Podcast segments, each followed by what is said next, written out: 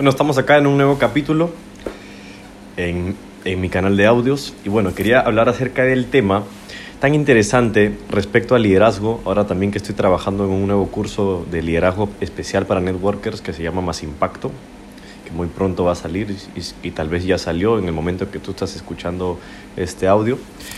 Pero bueno, quería hablar acerca de si es que es mejor que los líderes presionen a su equipo ¿O es mejor que los líderes más bien los dejen ser, los dejen hacer las cosas solos, respirar? ¿Qué, qué, qué es más correcto? ¿Ser un líder distante o ser un líder ahí metido? Eh, algunos hablan del efecto de la mamá gallina, que hace todo por sus pollitos, que siempre se preocupa por todas las personas de su organización. ¿Es bueno eso o, es, o tal vez eh, sea un extremo o el otro extremo de, de, estar lejos y no, no apoyar mucho y siempre desde lejos? Eh, algunos dicen no tiene que ser el equilibrio, pero ¿cómo sabes que, en qué momento tienes que equilibrarlo? Bueno, en, eso, en este capítulo quiero hablar acerca de eso. y es que real, realmente lo que tiene que, lo que hace que un líder sea influyente es lo siguiente.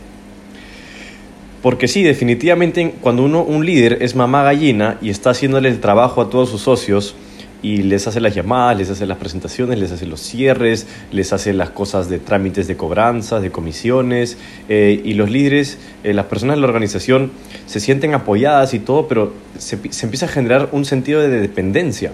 Y el día que ellos no están, los líderes nuevos no se sienten capaces de poder hacerlo solos. Y ahí se genera un problema es que uno no está formando líderes, uno está teniendo gente que, que, claro, que es buena y todo, pero que dependen de ti. Se les podría llamar seguidores de cierta manera, pero que nunca logran desprenderse de sus líderes, nunca logran hacer el trabajo solos. Asimismo, puede, puede sentirse como el, el, el, otro puesto que sería el líder distante, que a veces eh, se les ve en las tarimas, se le ve capacitando, se le ve en algunas presentaciones, pero luego en el día a día no se le ve eh, no están muy atentos a los problemas que están pasando en la organización, este, o re responden de una manera muy, muy cortante, como que, ah, no, eso depende de ti, tú lo tienes que hacer todo, no, no, no es mi problema, se, se desinteresan totalmente de, de, del tema y de una otra forma están haciéndole ver a la gente que es el negocio de cada uno, pero de otra forma la gente también se puede sentir mal, porque puede sentir que no hay el apoyo, que no hay el interés y, puede ser que estos líderes tengan eh, deserción por parte de personas que dicen hoy no veo un equipo que me apoye y prefieren irse a otro equipo o a otra red de mercadeo o a otro negocio. Entonces, ¿qué es lo mejor? ¿Cuál de los dos extremos? Yo creo que ninguno de los dos extremos está bien. Ahora, en algunos momentos uno tiene que irse a los extremos, creo yo. En algunos momentos, dependiendo de cada persona, es por eso que el liderazgo es, es algo que se gana con la experiencia, con las horas de vuelo. En algunos momentos es bueno que estés ahí con la gente, en algunos momentos también es bueno que le agarres del hombro y le digas, ¿sabes qué? Ya es tu turno, vamos, tú lo tienes que hacer solo. Es hora que tú te mandes a hacer una presentación, lo veas a los ojos, lo empoderes y le dices, tú ya eres capaz de hacerlo, vamos, ¿no? Entonces, mi conclusión cuál es? No depende de si es que, si es que estás ahí metido con él o si es que estás lejos la clave es que la persona perciba que le interesas, que, que te importas, por, que, que, que, te, que te preocupas por él, que le importas, que estás ahí, que si bien no estás presente siempre, siempre estás atento a ver cómo van, siempre está ahí, estás ahí queriendo saber qué es lo que están haciendo. Eh, ¿Por qué se me ocurrió eh, la idea de, de grabar este, este podcast, este audio? Porque la última semana vi muchas cosas referentes al tema. Eh, leí un libro que hablaba un capítulo acerca de que los líderes, de otra forma, eh, eh, sacan lo, lo mejor de, de, sus líderes. O sea, de sus líderes, de los líderes que están formando, sacan lo mejor de ellos. Les, les exigen, les dicen, oye, puedes dar un paso más, puedes esforzarte un poco más. Y de una otra forma, esas personas se sienten empoderadas porque sienten que ese líder está tratando de ver cómo pueden mejorar Ahora, si es que el líder empieza a presionar y presionar, el socio puede sentir que ya no es para ayudarlo, sino es por alguna razón personal del líder. Sino ya tiene que ver con el que el líder quisiera subir de rango, con el que el líder quisiera ganar más dinero. Como por ejemplo el caso de un amigo mío que quería ser futbolista de niño y su papá lo presionaba tanto a entrenar duro, lo, presionaba tanto con el fútbol, que se le, se le fueron las ganas de, de, ser futbolista porque el papá era muy sofocante ¿Y qué es lo que había pasado? Que el papá lo sofocaba demasiado porque él de, chiquito nunca pudo cumplir el sueño de ser futbolista y trasladó esa ansiedad al niño. Entonces, el, el papá no, no quería eh, tan en el fondo, o sea, más que querer hacer que su hijo sea futbolista, él quería completar ese vacío interno que tenía él, esa frustración interna que tenía él, o sea, lo hacía por él, no por el hijo. Entonces, los niños sienten eso. Eh, todas las personas sienten una intuición de que si los líderes lo están apoyando porque realmente los quieren ayudar o porque es un beneficio de propio. Ahora, por supuesto, si yo apoyo a personas de mi equipo, tengo que saber que también ellos tienen que saber que yo me beneficio. Pero siempre la energía fundamental tiene que ser de que realmente estás ayudando a alguien y siempre tienes que darle un consejo de acuerdo a su situación. En algunos casos yo le he recomendado a personas de mi equipo que busquen un empleo a la par porque están muy ansiosos. En algunos casos les he recomendado lo contrario, cuando me he dado cuenta que ya están listos para dar el salto.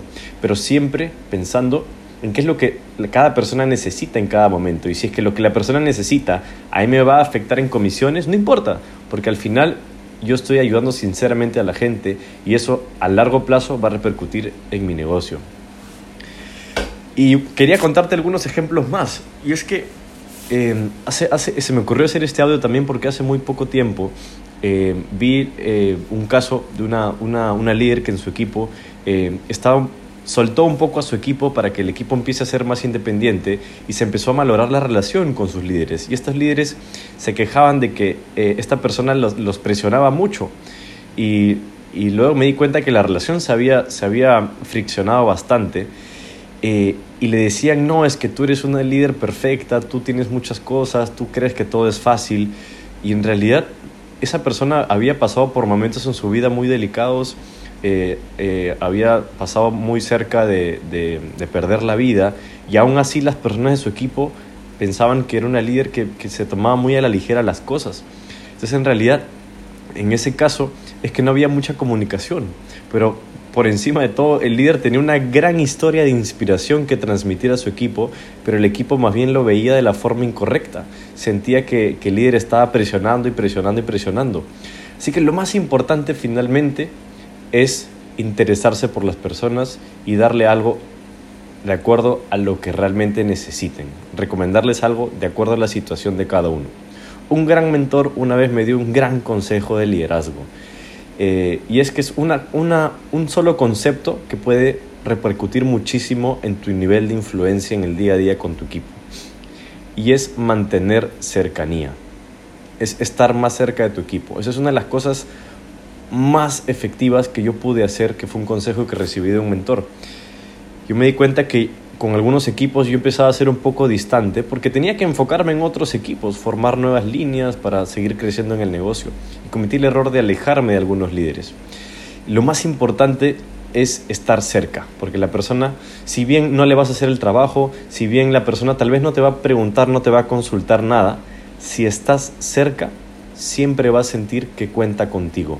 Y eso es esencial. La gente tiene que sentir que cuenta contigo. Si tu equipo siente eso de ti, buenísimo. No esperes darle las palabras correctas cada día, cada vez que lo veas lo tienes que inspirar. No. Tú simplemente ahí eres un hombro para la persona que en algún momento necesite apoyarse.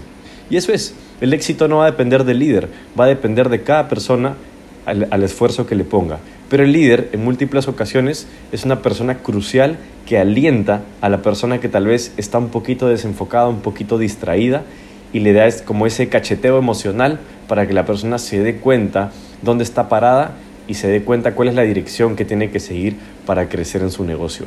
El liderazgo es un arte, hay que saber medirse, hay que saber qué es lo que la persona necesita realmente y un líder siempre es una persona que se sabe poner en los zapatos de su gente, sabe entender cada situación en particular. Por ejemplo, eh, algunos líderes no pueden ponerse en los zapatos de, su organización porque nunca han pasado cosas como los que han pasado ellos. Por eso es que el liderazgo en algunos casos toma tiempo. Hay gente que, que, tiene mucho más experiencia, ha trabajado con muchas personas durante muchos años y se le hace más fácil ponerse en los zapatos de personas.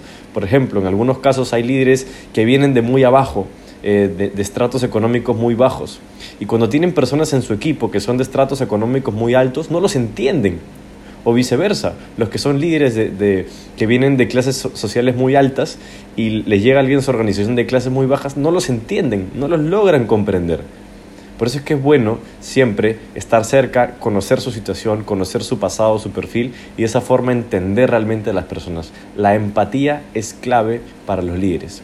Por eso es que muchas veces en, el mundo corporativo, en los negocios en general, se ve que los líderes recomiendan los líderes son personas que han venido desde abajo, eh, no sé, los gerentes de una, de, una, cadena de restaurantes empezaron como meseros, luego fueron escalando, pasaron todos los puestos hasta llegar al, liderazgo corporativo y se, llegaron a ser líderes porque pueden ponerse en el zapato de un mesero porque algún momento fueron meseros, se pueden poner en el zapato de un cocinero porque algún momento fueron cocineros no es, no es requisito, pero eso ayuda. No es requisito que tú tengas que pasar por todo eso, pero eso ayuda. Finalmente, la empatía, saber ponerse en el lugar de otros, es fundamental para tener un liderazgo efectivo. Así que bueno, si este audio te ha servido, te pido que lo compartas con tu equipo, con tus líderes, en tu perfil, si es que, si es que compartes este tipo de contenido en tus redes sociales, porque probablemente esto le pueda ayudar a más de una persona. Y bueno, como ya sabes, ya para terminar este, este audio, ya sabes que todas las personas que escuchan mi podcast y compartan un pantallazo en sus redes sociales con el hashtag Upline Virtual y etiquetándome, van a tener chance a un sorteo semanal donde hago una llamada eh, para ayudar eh, a algunas personas en su negocio, una llamada corta de uno o dos minutos para poderlos apoyar en su negocio. Así que bueno, nos vemos en un siguiente audio. Chao, chao.